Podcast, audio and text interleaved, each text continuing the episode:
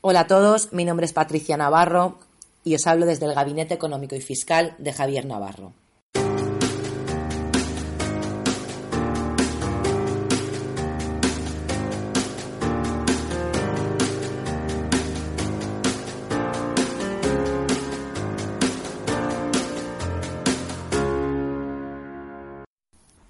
En el último audio estuvimos tratando el tema de la presentación extemporánea de la declaración trimestral del impuesto sobre el valor añadido. Vimos que se podían dar dos situaciones. Una, la primera, que Hacienda me lo requiera, lo que se llama declaración extemporánea con requerimiento previo, o dos, que yo presento la declaración fuera de plazo antes de que Hacienda me la pida, que es lo que se llama declaración extemporánea sin requerimiento previo por parte de Hacienda vimos que había una serie de escenarios y que estos escenarios estaban vinculados a un resultado, si el resultado de la autotitulación salía a ingresar o salía a compensar o a devolver. En esta ocasión vamos a tratar el siguiente tema. ¿Qué pasa si no he ingresado el IVA? Y por lo tanto nos vamos a basar en dos escenarios. Por un lado, vamos a ver las consecuencias que tiene no haber efectuado el ingreso habiendo presentado la declaración en plazo. Yo he presentado la declaración, pero no efectuado el ingreso. Vamos a ver cuándo se puede dar esto. Y también vamos a ver el caso de no haber efectuado la declaración y tampoco efectuado el ingreso. ¿Qué pasa aquí? Se me juntan sanciones, recargos, mm, hago una cosa, ingreso y ya está, presento y ya está. Bueno, vamos a ver qué, mm, las consecuencias, cuáles, cuáles, serían y qué es lo que tenemos que hacer. Vamos al primer escenario. Es decir, yo no he efectuado el ingreso, pero sí he presentado la declaración en, plazo. Supongamos que realice la presentación del modelo 303 el día 20 de julio, estoy en plazo, y me salía una cantidad a ingresar, por poner números redondos. Imaginemos que me salía un IVA a ingresar por importe de 1.000 euros. Yo he efectuado la presentación, como he dicho, cuando tocaba, pero resulta, y eso le ha pasado a más de uno, que tenía el dinerito en una cuenta distinta a la que yo le he dado a Hacienda y por lo tanto Hacienda no ha podido cobrar. En este caso, ¿qué hay que hacer? ¿Y cuáles son las consecuencias? Bueno, pues aquí lo que pasa es que, es que entramos en lo que se llama el periodo ejecutivo. El periodo ejecutivo, según la mencionada Ley General Tributaria, es el momento en el tiempo a partir del cual, ojito aquí, ¿eh? el momento a partir del cual la Administración puede iniciar las actuaciones encaminadas a hacer efectivo el cumplimiento de la deuda puede iniciar las actuaciones encaminadas a hacer efectivo el cumplimiento de la deuda. Es decir, que Hacienda va a querer cobrar. Y nosotros estamos fuera de plazo. Aquí ya estamos nadando, ya estamos corriendo, ¿vale? Porque los recargos, por no efectuar el, ingreso dentro de plazo, los vamos a ver ahora mismo y son los siguientes. Hay, hay tres tipos de recargo. Tenemos el recargo del periodo ejecutivo, el recargo de apremio reducido y el recargo de apremio ordinario. Nada, simplemente para que, los suene, para que os suenen si en algún momento recibís alguna notificación de Hacienda. Estos son incompatibles entre sí. Los voy a definir y luego lo ponemos como un ejemplo. Muy sencillo. El recargo ejecutivo del 5%. Bueno, todos se calculan sobre la totalidad de la deuda no ingresada en periodo voluntario, es decir, sobre los 1.000 euritos. Recargo ejecutivo del 5%. Recargo ejecutivo del 5% es cuando pago la totalidad de la deuda no ingresada en periodo voluntario antes de la notificación de providencia de apremio.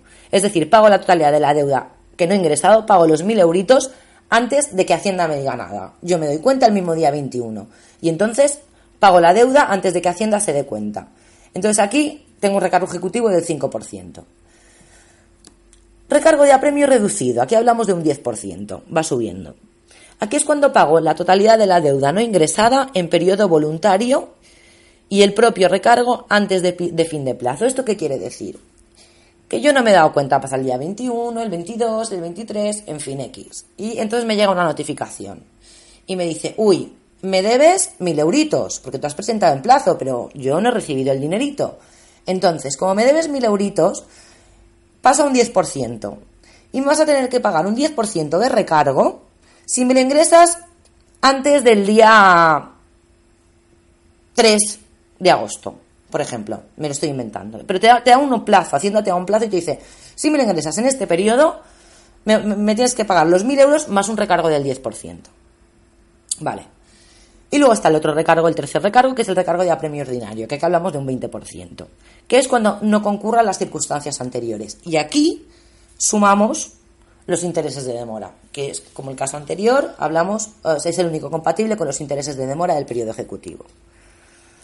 Entonces, me vuelvo a situar en el caso 1, yo me doy cuenta al día siguiente de que no he efectuado la transferencia de una cuenta a otra, y entonces digo, bueno, antes de que me llegue nada, pago, pago los mil euritos, yo ingreso los mil euros.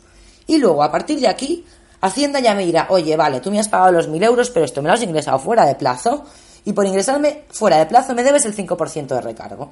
Entonces, cuando me llegue el 5% de recargo, voy y efectúo el pago en el momento en que me indica. Punto. ¿Qué pasa? Que yo no me acuerdo. Yo no me acuerdo, sigo planeando las vacaciones, pasan los días y Hacienda me notifica y me dice, uy, es que no me has ingresado. Perdón, no me has ingresado. Entonces, uh, como no me has ingresado, te voy a cascar un 10%. Y un poco lo que, bueno, es lo mismo que he dicho antes, simplemente os lo resumo. Nos va a cascar el 10% si me efectúas el ingreso durante el periodo que te indico. Es decir, tienes tantos días para efectuarme, para efectuarme el ingreso, y aquí hablamos de la totalidad de la deuda tributaria.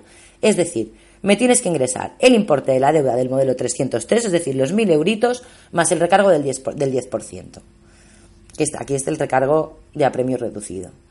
Si solamente me ingresas el importe de la deuda, solamente me ingresas los 1.000 euros, luego te voy a pedir el 20%, más los intereses de demora. ¿Vale? Yo creo que ha quedado bastante claro. Pero ahora vamos a juntar los dos casos, eh, dos casos juntos. Es decir, el, teniendo, el primero teniendo en cuenta el audio anterior, donde presento la declaración extemporánea y además presento el ingreso extemporáneamente. Es decir, ni el día 20 ni presento la declaración ni efectúo el ingreso. Presento la declaración más tarde y además presento el ingreso más tarde, porque me pasa lo mismo, tenía el ingreso en otra cuenta y tal. Vale.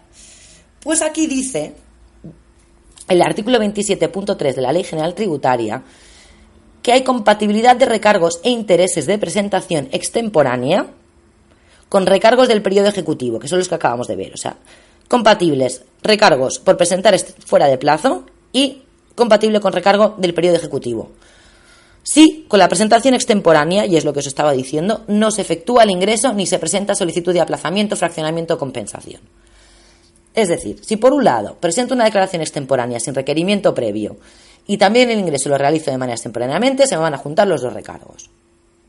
El primero, por haber presentado la declaración fuera de plazo, que como vimos hablamos de un 5% de 0 a 3 meses, un 10% de 3 a 6 meses, un 15% de 6 a 12 meses y un 20% más intereses de demora si supero los 12 meses.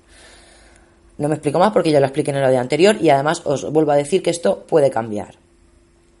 Y el segundo, por haber efectuado tarde el ingreso. Y también dependiendo de cuándo lo efectúe. Será un 5% si no me han requerido, yo me entero antes, un 5% por estar fuera de plazo, un 10% si me han requerido y pago en periodo que ya me dice, y un 20% si no efectúo el ingreso de la totalidad de la deuda mencionada. No sé si os habrá surgido esta duda, pero yo os lo voy a decir. Aquí hablamos de recargos y no de sanciones. Porque en el audio anterior sí que hablamos en algún momento de sanciones. Por aquí yo he presentado la declaración, aunque extemporáneamente la he presentado, no he ocultado información. Si no la hubiera presentado y se dan cuenta, estaríamos hablando de sanción. Sanción por el artículo 191, dejar de ingresar. Espero haberos ayudado, espero haber podido resolver algunas dudas si las teníais. Y aquí cerramos junto con el audio anterior las consecuencias de presentar la declaración extemporáneamente y las consecuencias de ingresar fuera de plazo el importe declarado. Muchas gracias por estar conmigo estos minutos. Hasta la próxima. Podéis localizarnos a mí, Patricia Navarro, o a cualquier persona del equipo a través del teléfono 971 075 065. A través del correo electrónico info arroba o bien a través de la página web www.javiernavarrovic.vich.com. Muchísimas gracias.